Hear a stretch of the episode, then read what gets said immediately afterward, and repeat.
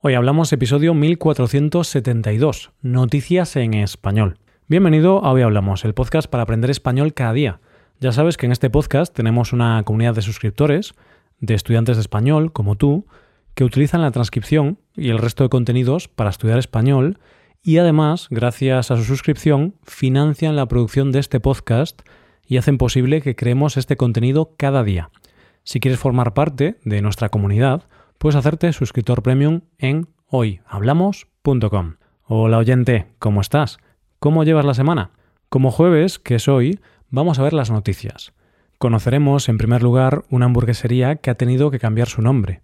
Después hablaremos de un pueblo entero que está a la venta y terminaremos con la historia de una mujer que tuvo que pagar un suplemento en un taxi. Hoy hablamos de noticias en español. Una de las historias que más nos gustan a nivel general son aquellas que podríamos conocer como las de la lucha de David contra Goliat. Pero cuidado, porque no nos gustan estas historias en general. Nos gustan aquellas en las que David le gana a Goliat. Claro, no nos gusta cuando pierde el pequeño o el más débil. Y de una de estas luchas es de lo que vamos a hablar en nuestra primera noticia de hoy. Para conocer esta historia nos tenemos que ir a la ciudad de Cádiz, en Andalucía.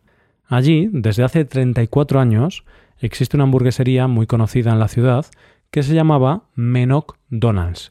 Digo que se llamaba, uso el pasado, porque han tenido que cambiar su nombre, y no por voluntad propia, sino porque se lo ha pedido la multinacional McDonald's. Y la pregunta es, ¿por qué ha sucedido esto? La respuesta la da el dueño del establecimiento, que cuenta cómo la multinacional se puso en contacto con él. Esto cuenta él. Hace algo más de un mes me llegó un burofax diciéndome que había un juego de palabras que incitaba al plagio y que debía cambiar el nombre del establecimiento. Si no lo hacíamos de forma amistosa, irían por la legal. Yo ni me lo planteé porque luchar contra ellos es pegarse contra un muro. Yo tendría mucho que perder y muy poco que ganar, así que hemos accedido y lo hemos cambiado. Y claro, en esta lucha de David contra Goliat, este particular David tenía muy claro que no podía luchar contra este gigante de grandes recursos. Así que, sin pensárselo dos veces, cambiaron el nombre. Ahora se llaman Menoc Burger. Han tenido que cambiar el nombre del local, el rótulo, el perfil de sus redes sociales y las motos de reparto a domicilio. Y como dice su dueño, nos han insistido para que mandemos fotos de la cartelería y se han quedado conformes con que nos llamemos ahora Menoc Burger. Pero en Cádiz somos muy conocidos y nos seguirán llamando como antes. Eso está claro. Bueno, está claro que los señores de McDonald's no pueden ir uno por uno a los habitantes de Cádiz para recordarles que deben llamar a esta hamburguesería de la nueva manera. Pero lo mejor de esta historia es que aunque ha vencido el gigante contra el local humilde, en lo del nombre, realmente el local de Cádiz ha salido ganando. Y es que al conocerse la noticia ha habido un efecto boomerang. Los gaditanos están haciendo boicot a McDonald's y están acudiendo en masa al Menoc Burger. Como dice el dueño, estamos un poco desbordados, se nos ha ido de las manos.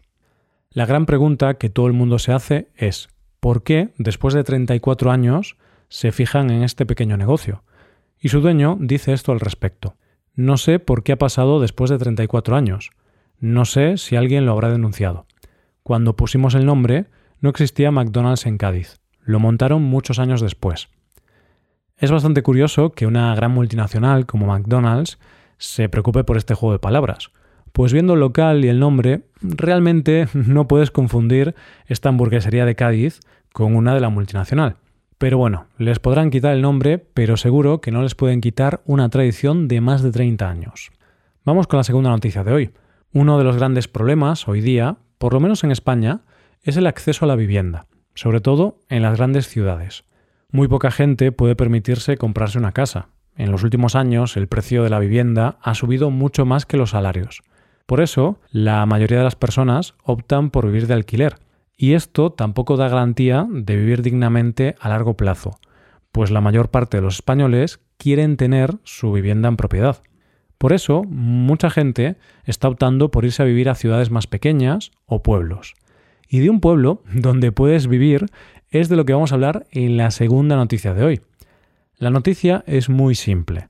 Puedes comprar un pueblo en España llamado Salto de Castro, en Zamora, muy cerca de la frontera con Portugal, por menos de lo que cuesta un piso en Madrid. no te engaño, oyente, un pueblo entero por el módico precio de 260.000 euros. Y fíjate si la noticia de venta de este pueblo se ha hecho conocida, que incluso la BBC ha hablado de él, comentando esto en la noticia. Para cualquiera que sueñe con mudarse al campo, ¿qué tal comprar un pueblo entero? Pero antes de decidirte por la compra de un pueblo, ¿qué te parece si lo conocemos un poco más? Lo primero de todo, ¿qué tiene el pueblo? El pueblo en cuestión tiene 6.600 metros cuadrados construidos, 44 viviendas, 5 de ellas independientes, bar, iglesia, escuela, una hospedería con capacidad para 14 habitaciones, un antiguo cuartel de la Guardia Civil y hasta piscina y zonas deportivas. Vamos, un pueblo completo. Solamente hay un pequeño detalle. Este pueblo lleva abandonado 30 años. ¿Cuál es la historia de este pueblo? ¿A quién pertenece? Empecemos por el principio. El pueblo se encuentra en un paraje aislado del Parque Natural Arribes del Duero, donde está la presa de Castro. La cercanía de esta presa es muy importante, porque de ahí viene el origen de este pueblo. El pueblo lo construyó una empresa, la antigua hidroeléctrica Iberduero, y lo hizo para albergar a los trabajadores de la presa. El pueblo estuvo en uso hasta el año 1989 y finalmente la empresa se lo vendió al principio de la década de los 2000 a un inversor gallego. Esta persona quería habilitar un complejo turístico, pero llegaron los tiempos de la crisis y este inversor tuvo que desistir de su sueño. El caso es que lo han intentado vender en otras ocasiones, pero por un precio mucho más alto, y nadie quiso comprarlo.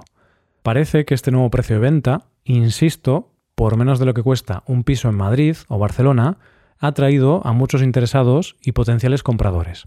De hecho, en poco más de una semana, que es lo que lleva a la venta por este precio, han recibido unas 300 solicitudes de compradores de muchos lugares del mundo.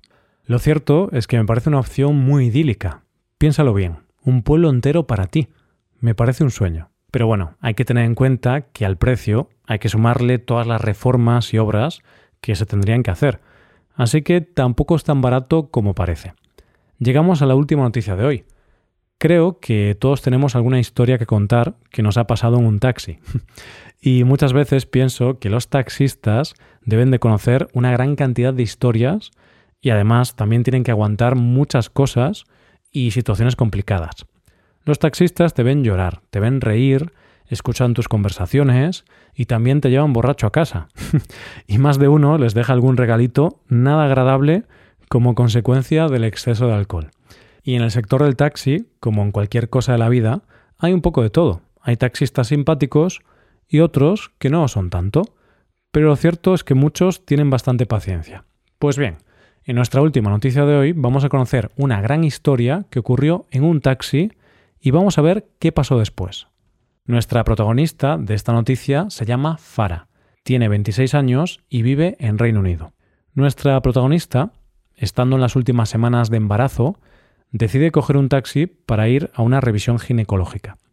El viaje era de unos 20 minutos, pero cuando está en el taxi, las cosas se precipitan y nuestra protagonista rompe aguas, vamos, que se pone de parto. El taxista, al ver la situación, le preguntó a ella qué quería hacer. Ella le dijo que siguiera adelante porque pensaba que llegarían al hospital antes de que naciera el bebé. Así que el viaje tranquilo se convierte en una auténtica carrera. Hay que llegar al hospital antes de que Fara dé a luz. El conductor, al ver que la situación era bastante crítica, llamó al hospital para que estuvieran prevenidos, para que tuvieran todo preparado para cuando llegaran. Pero no, no llegaron antes de que la mujer diera luz. El parto no esperó y ella dio a luz a su hija en el asiento trasero del coche, además teniendo que encargarse ella de todo dio a luz sola en la parte trasera de un taxi. Pero lo cierto es que todo salió bien y a los pocos días ella y su hija pudieron irse a casa. Cuando llegó a su casa había regalos y muchas felicitaciones, pero también estaba la factura del taxi. Lo que llamó la atención de nuestra protagonista es que en la factura estaban detalladas las 60 libras del viaje, pero también había un extra. Resulta que la empresa le había cobrado por lo que había ensuciado, había un cargo de 30 libras por gastos en limpieza. Esto dicho ella al respecto. Entiendo que fue un desastre, pero es un poco descarado haberme cobrado ese extra. La compañía no ha querido pronunciarse sobre el tema. ¿Es justo este cargo o no? Pues te voy a dar dos visiones distintas sobre esto.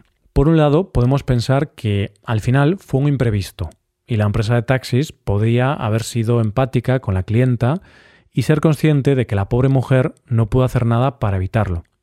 Sin embargo, por otro lado, podemos pensar que al final fue la mujer la que ensució el coche. Ella es la responsable.